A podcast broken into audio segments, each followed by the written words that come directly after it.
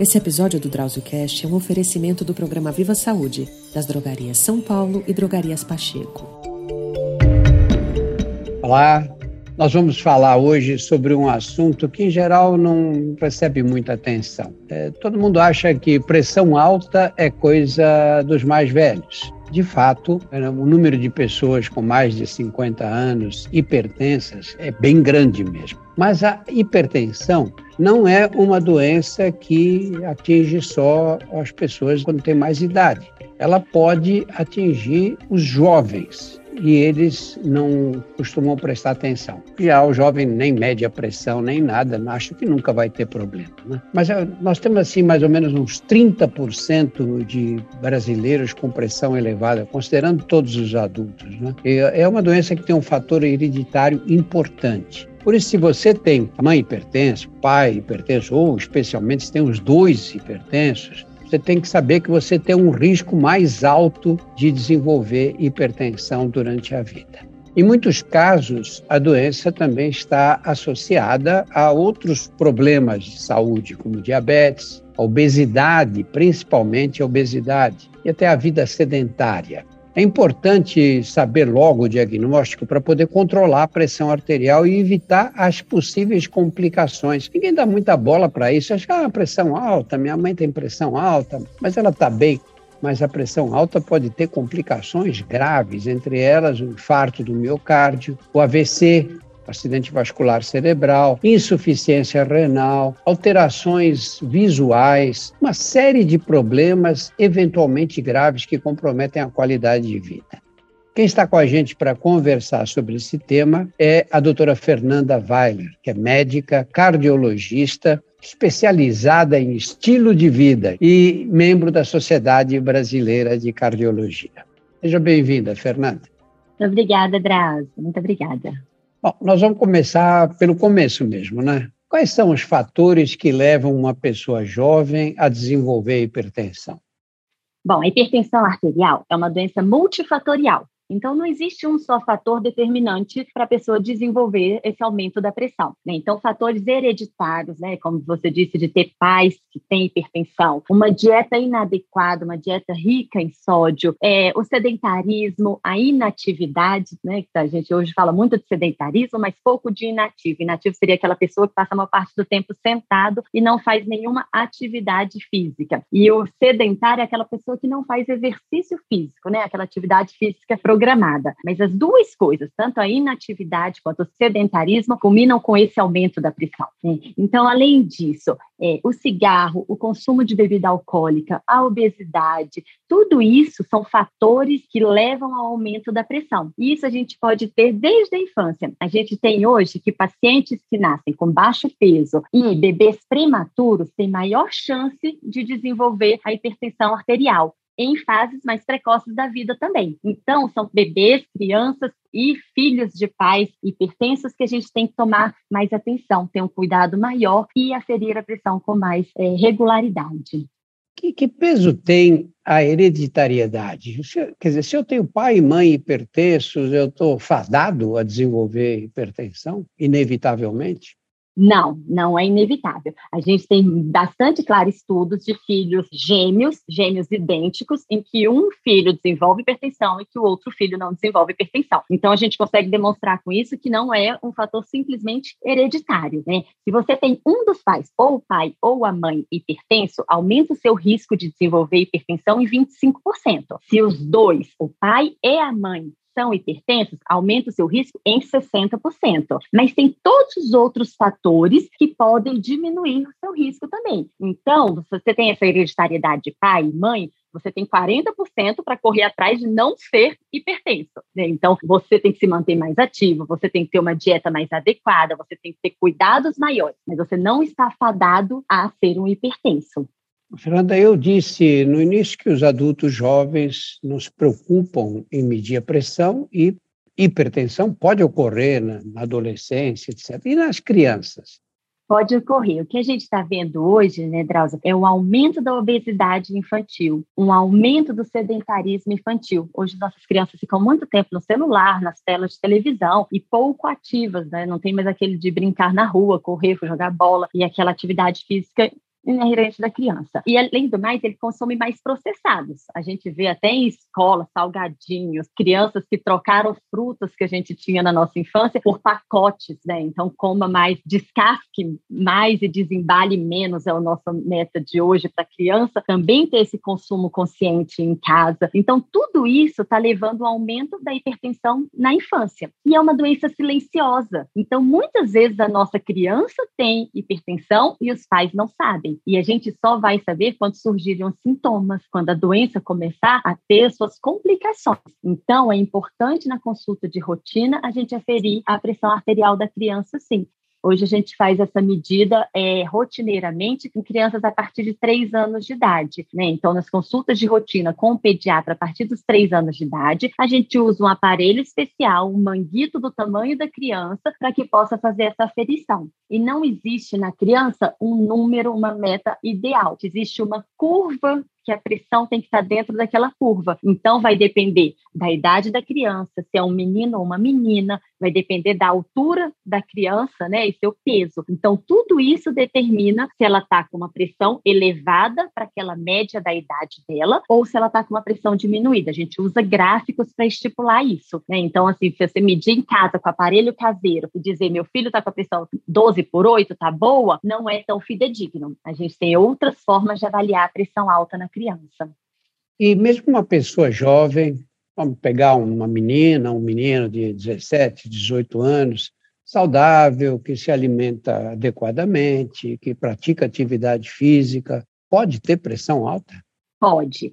Nesses casos de pacientes jovens, saudáveis, que têm todos os hábitos de vida bons, né? Às vezes, paciente que não, não bebe, não consome cigarros, tem uma alimentação saudável, mas às vezes tem um fator hereditário muito grande e às vezes tem hábitos na família que levam a ele ao aumento da pressão. Então, hoje a gente sabe assim, que o brasileiro, em média, consome o dobro do sal recomendado pela Organização Mundial da Saúde. Então, essa recomendação é que o mundo coma 5 5 gramas de sal, né, o sal branco que a gente come no mercado, por dia.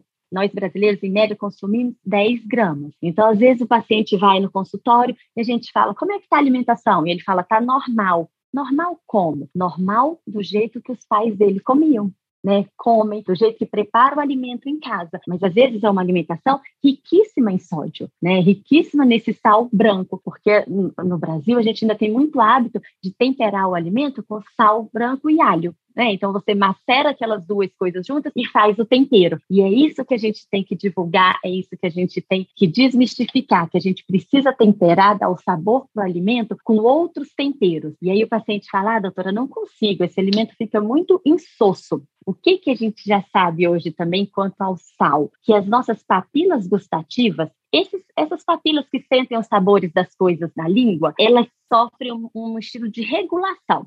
Ou seja, se o paciente come muito sal, muito sal, as papilas elas têm uma sensibilidade menor ao sal. Então, o paciente come bastante bastante para tentar sentir esse gosto salgado. Ah, quando a gente tenta reduzir, nas primeiras duas, três semanas, o paciente sente de fato o alimento mais insosso. É como a gente vai comer na casa de uma pessoa que tem um tempero diferente do nosso. Não é aquela comida que a gente está acostumada. Parece um alimento insosso ou muito salgado quando a gente sai de casa. E aí, com três semanas, as nossas papilas elas começam a se regular novamente e a gente volta a sentir aquele gosto que a gente sentia antes de um pouquinho mais salgado. Isso também acontece com doce, né? Então, às vezes, você vê pacientes que consomem uma quantidade enorme de doce. As nossas papilas, quanto ao doce, conseguem diminuir para sentir menos esse sabor. E aí, quando a gente vai retirando o doce, a gente ativa essas papilas novamente para sentir o sabor doce. Então, é uma questão de adaptação. A gente precisa saber por que, que esse paciente está desenvolvendo, numa forma jovem,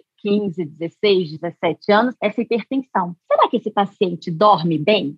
Será que não é esse jovem que às vezes fica jogando videogame até muito tarde da noite, acaba dormindo um período muito curto da noite? Ou esse paciente, você disse que ele é atleta, que ele se move, que ele não é obeso, mas será que ele não tem alguma obstrução, que ele ronca durante a noite e que isso não faz eh, elevar a minha pressão arterial também? Então, a pressão arterial, ela precisa ser medida para a gente descobrir que o paciente apresenta, porque ela é uma doença silenciosa, nem sempre ele vai ter sintomas, mas ela precisa ser também investigada para a gente saber o que está levando a essa causa. Será que são só os pais que são hipertensos que está causando isso? Só hereditariedade? Ou será que de fato a gente tem um sono prejudicado? Ou será que a gente tem uma forma sedentária de ser aos 17 anos, o adolescente está começando a se preparar para o vestibular? Muitas escolas hoje, erroneamente, passam a deixar a educação física como uma matéria optativa para que o estudante tenha mais tempo para se dedicar àquelas matérias que caem no vestibular. Então, a gente acaba obrigando o paciente a uma inatividade, a um sedentarismo, para focar naquele estudo. Né? Então, a gente vê isso muito, inclusive, nos estudantes de medicina.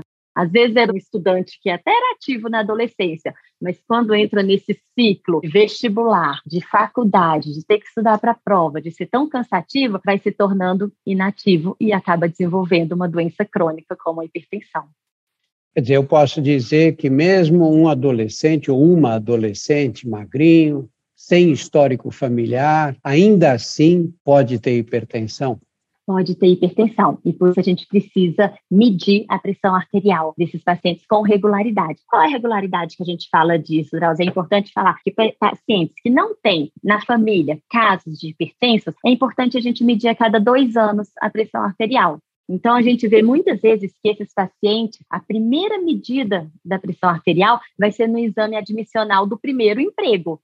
Aí você pergunta ao paciente, apresentou a pressão alta nesse, nessa medida admissional? Você pergunta, você já mediu a pressão antes? Nunca. Então, às vezes, a primeira vez que o paciente vai medir a pressão é aos 23, 24 anos. Ele nunca mediu antes. É importante a gente ter essa regularidade para a gente pegar a doença na sua fase inicial e a gente fazer o tratamento adequado para o paciente não ter complicações ao longo da vida. Se a gente pensar que esse paciente, se for diagnosticado aos 15 anos, desenvolveu uma hipertensão arterial aos 15 anos, ele vai ter cerca de 60 anos de vida pela frente, com uma média de pressão arterial elevada, as complicações que ele pode ter durante essa vida são muito grandes. Né? É diferente de um paciente com 60, 70 anos que vai desenvolver uma hipertensão arterial, porque o tempo de sobrevida dele não dá tempo de chegar a desenvolver tantas doenças, tantas complicações.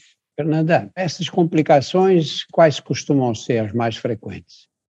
O aumento da pressão nos vasos, a gente pode pensar assim como uma mangueira que a gente fecha a pontinha, né? Então aumenta a pressão da água ali dentro daquele vaso. Nos vasos pequenos, que tem uma musculatura em volta do vaso, do encanamento mais fina, ele pode chegar a se romper e ele pode chegar também a hipertrofiar. O, o, vaso tentando segurar aquela pressão, ele vai se tornando cada vez mais grosso em sua parede. Então, quando a gente fala em, em vasinhos muito sensíveis, como os vasinhos dos olhos, os vasinhos dos rins, a gente acaba por perder a visão. O rim não consegue mais filtrar aquele sangue que vem. Então, a gente acaba desenvolvendo uma insuficiência renal. E hoje, a principal causa de insuficiência renal é a, a pressão alta. Né? Então, a gente vê que muitas vezes o paciente que tem pressão alta acaba por desenvolver o diabetes e vai somando doenças crônicas que levam a desfechos ruins, como mortalidade cardiovascular, aumenta o risco de infarto, aumenta o risco de AVC, porque alguns desses vasos podem não aguentar a pressão e acabam por se romper. Né? Então, quando a gente tem rompimento de um vaso na cabeça, a gente tem um AVC, um acidente vascular cerebral. E isso é muito grave, né? Pode trazer um impacto e uma perda de qualidade de vida muito grande no paciente e até levar ao óbito. É, todos nós, médicos, temos casos de pessoas que chegam no consultório, você mede a pressão e essa pressão está alta. E aí você diz, olha, está com pressão alta. Eu falei, eu, mas eu não sinto nada. O fato de não ter nenhum sintoma é indicativo de que nós temos a pressão normal? Não. Como a gente disse, a hipertensão é uma doença silenciosa. Então, às vezes ela passa 5, 10 anos elevada sem ter nenhum sintoma. Pressão a gente não sente, a gente mede, né? A gente costuma usar essa palavra para dizer que a gente descobre quando a gente mede e está elevada. Muitas vezes no consultório, Drauzio, a gente pega o que a gente chama de hipertensão do jaleco branco, ou hipertensão do avental branco. O que, que é isso? Pela pessoa estar tá um pouco ansiosa na consulta, né? Tá com medo do que aquele médico vai falar, a pressão acaba por subir. No momento que o médico está fazendo a consulta. Então, o diagnóstico da pressão alta, ela não é feita na primeira medição no consultório em uma medida só, né? É um diagnóstico sério que a gente vai falar para a pessoa que ela tem uma doença crônica, então eu preciso ter cautela nas medidas e, a, e dar esse diagnóstico. Então, a gente faz duas a três medidas, assegura que o paciente estava em repouso, não é um paciente que veio, por exemplo, atrasado para consulta, chegou, sentou na frente do seu consultório, né? Não é aquele paciente que, enquanto estava na sala de espera, estava tomando o cafezinho, que a gente sabe que a cafeína, o chocolate também aumentam essa pressão arterial. Então, a gente tem algumas medidas para tornar essa, essa medição da pressão arterial mais eficaz e a gente conseguir dar esse diagnóstico. Né? Então, às vezes, a gente não consegue pegar uma hipertensão arterial em uma medida no consultório, mas às vezes, quando a gente pede para esse paciente fazer uma tabela medir em casa, anotar os valores para gente e nos mandar esse valor ou levar numa consulta de retorno, a gente percebe que em casa a pressão dele está ficando mais aumentada. Ou para um paciente até que a gente quer medir como é que está a pressão dele durante o sono, a gente pede aquela medida é, ambulatorial de pressão arterial, mapa, que a gente coloca o aparelho no braço do paciente, ele fica 24 horas medindo a pressão. E aí a gente tem um componente importante de ver como está essa pressão arterial durante o sono. A gente pouco lembra do sono, né? Eu acho importante falar nessa questão dos jovens, que é tão, tão comum a gente escutar de professores, dos chefes do trabalho, falar assim: o que, que você faz de meia-noite às seis? Né, dando pouca importância ao sono do paciente. De meia-noite às seis, eu durmo. Né? Então, eu preciso disso para manter uma saúde cardiovascular, uma saúde mental, um peso adequado, tudo isso é influenciado pelo sono. É, então, não é porque o paciente não sente nada que ele não tem pressão alta. A gente precisa investigar, medir, fazer medidas seriadas muitas vezes para fazer esse diagnóstico. E quando são, quer dizer, normalmente você tem pressão alta e, leva a vida normal sem perceber. E às vezes você pede pressões bem elevadas em pacientes e eles são 17 por 12, mas não estou sentindo nada. Quando a pressão sobe muito, o que, quais costumam ser os sintomas? O que, que acontece? Esse paciente que chega com pressão 17, 18 no consultório, provavelmente é um paciente que já vem com essa pressão sendo aumentada lentamente durante anos. Não é um pico súbito. Então, não foi que de repente esse paciente chegou a 18. É um paciente que vinha ali 12, 13, 14 durante anos e que chegou aquele momento com 18. Pode ser que esse paciente com 18 comece a sentir uma tontura, zumbido no ouvido, pode dar uma sudorese, uma cefaleia, dor de cabeça. O paciente pode se sentir mal, mal-estar, uma angina, dor no peito, às vezes até uma falta de ar. Muitas vezes o paciente não sabe explicar o que ele está sentindo. Ele fala, doutora, estou me sentindo mal. E aí você vai ver a pressão está um pouco aumentada ou está bastante aumentada.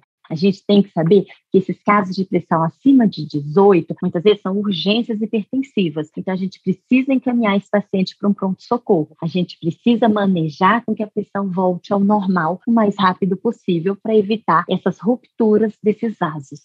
No caso dos jovens, você recebe um jovem com pressão um pouco elevada, há sempre necessidade de medicamentos? Não, aí que entra a medicina preventiva, que ela é linda, né? Então, assim, a gente fala que a mudança do estilo de vida é para todo hipertenso. Então, a gente precisa mudar o estilo de vida, independente de entrar ou não com medicamento. E a gente tem que, por exemplo, se você faz uma atividade física regular, a gente tem 30% a menos de chance de desenvolver hipertensão. Então, a atividade física deve ser prescrita para todo paciente que entra em qualquer consultório médico. E qualquer médico de qualquer especialidade tem que tomar a frente disso assim como a cessação do tabagismo. Qualquer médico tem que abordar se o paciente fuma, porque o tabagismo traz inúmeras consequências a todo mundo. E a gente vê, inclusive, que a maioria das crianças é, que desenvolve hipertensão antes dos 10 anos de idade são tabagistas passivas, ou seja, tem pai ou mãe que fumam dentro de casa. Né? Então a gente vê que não faz mal só para o fumante, mas para aquela pessoa que está convivendo com ela também. Então, Drauzio, a gente precisa mudar seis pilares que a gente chama do estilo de vida. A gente precisa cuidar da alimentação desse paciente. A gente tem a dieta DASH, a dieta mediterrânea, que são dietas comprovadamente eficazes para baixar os níveis pressóricos. São dietas pobres em sódio, ricas em potássio, ricas em magnésio. Então, a gente é rica em frutas, verduras, vegetais, grãos, feijões, né? Então, tudo isso, e pobres em, insumos animais. Não é uma dieta vegetariana, mas são pobres em insumos como carne gorda, iogurtes gordos, então a gente preza por um iogurte desnatado, a gente preza por gorduras boas, como a do azeite, como a, consta, a, a que consta nas castanhas. Então, tudo isso a gente tem que é, falar para o paciente, informar que é a melhor dieta naquele momento.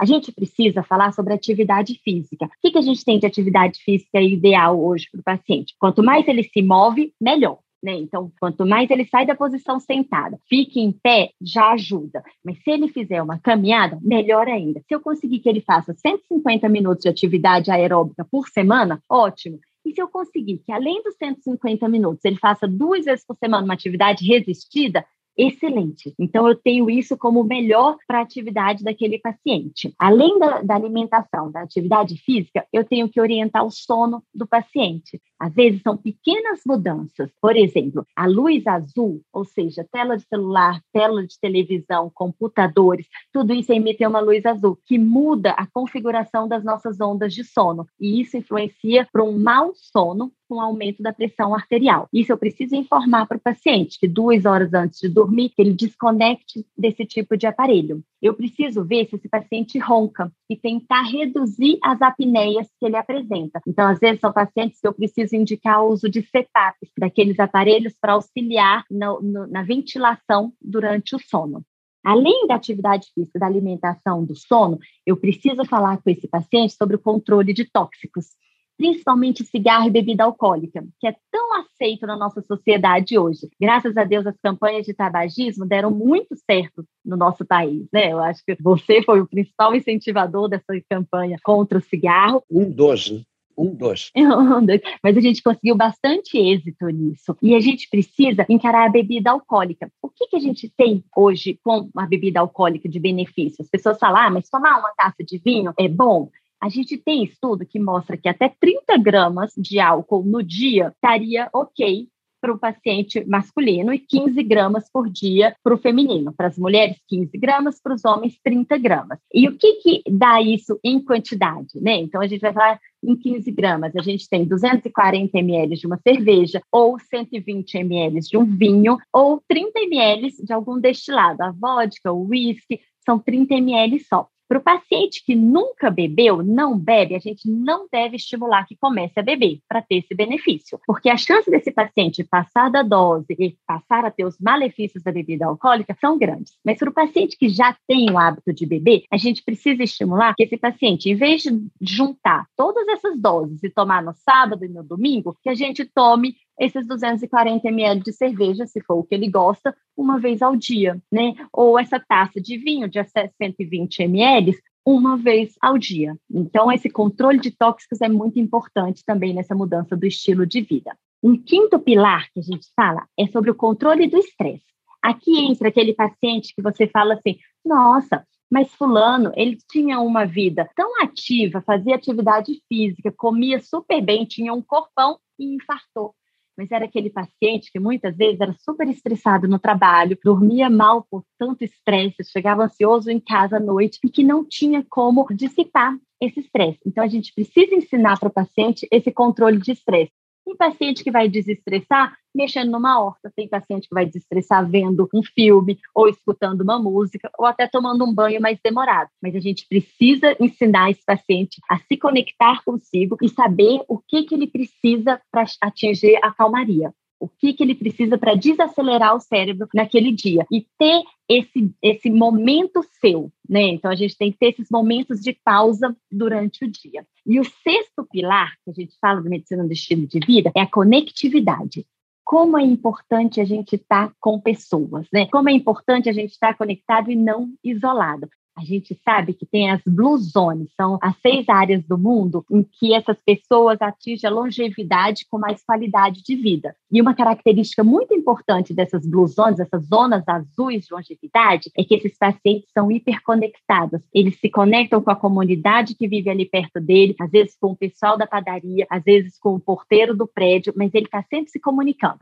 E esse é um fator de risco que a gente está considerando de grande gravidade por conta da pandemia, porque estava tá, todo mundo isolado por mais de dois anos. Então, a gente vai ter repercussões disso a longo prazo ainda. A gente precisa incentivar que esse paciente seja inserido em ambientes saudáveis. A gente sabe hoje que o amigo do amigo do seu amigo, mesmo que você nunca o tenha visto, influencia no seu modo de viver. Então, se esse terceiro amigo, o amigo do amigo do seu amigo, fumar, aumenta a chance de você fumar. Se essa pessoa beber, aumenta a chance de você beber. Se essa pessoa for obesa, aumenta o seu risco de obesidade. Então, a gente precisa estar inserido dentro de um grupo, de uma comunidade saudável. Então, a gente mudando esses seis pilares, a gente tem uma grande chance de evitar as principais doenças crônicas, como hipertensão, o diabetes, a obesidade. Né? Então, tudo isso é influenciável.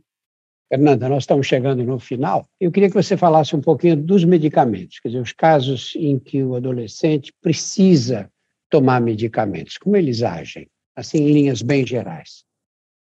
Certo. Os medicamentos, às vezes, eles agem diminuindo a força que o coração tem para diminuir a pressão que vai dentro desse vaso. E os medicamentos, às vezes, outros, outras classes, agem dilatando esses vasos para que a pressão lá dentro também diminua. E outros medicamentos ainda agem jogando um pouco de água, jogando sódio fora, ou seja, aumentando sua diurese, aumentando a quantidade de urina para diminuir o volume de sangue circulando. Tudo isso é individual qual medicamento vai ser melhor para a pessoa, o médico dela que vai decidir.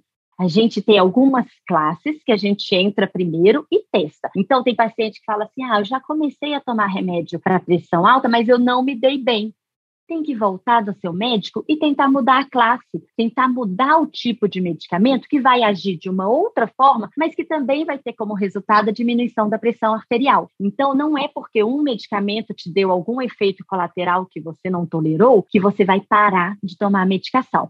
A gente tem que o, a mudança do estilo de vida é muito importante para o controle pressórico, mas o medicamento muitas vezes é necessário e é essencial. Então a gente não pode suspender simplesmente os medicamentos porque começou a fazer ter hábitos melhores, a fazer as coisas mais corretas. A gente acompanha com o médico, às vezes a gente consegue diminuir esses medicamentos, né? A perda de peso, de 10% do peso corporal, a gente vê que é importante na redução da, da média pressórica, então às vezes a gente consegue diminuir um medicamento para pressão quando a gente emagrece, mas a gente às vezes não consegue suspender totalmente. A gente tem várias classes de medicamentos antipertensivos, o mercado farmacêutico para isso é bem desenvolvido, então se tiver um efeito colateral, vamos tentar outro, mas a gente não pode ficar sem o tratamento os jovens, principalmente os adolescentes, são muito indisciplinados. Né? Na tua experiência, você consegue fazer com que eles tomem regularmente a medicação todos os dias?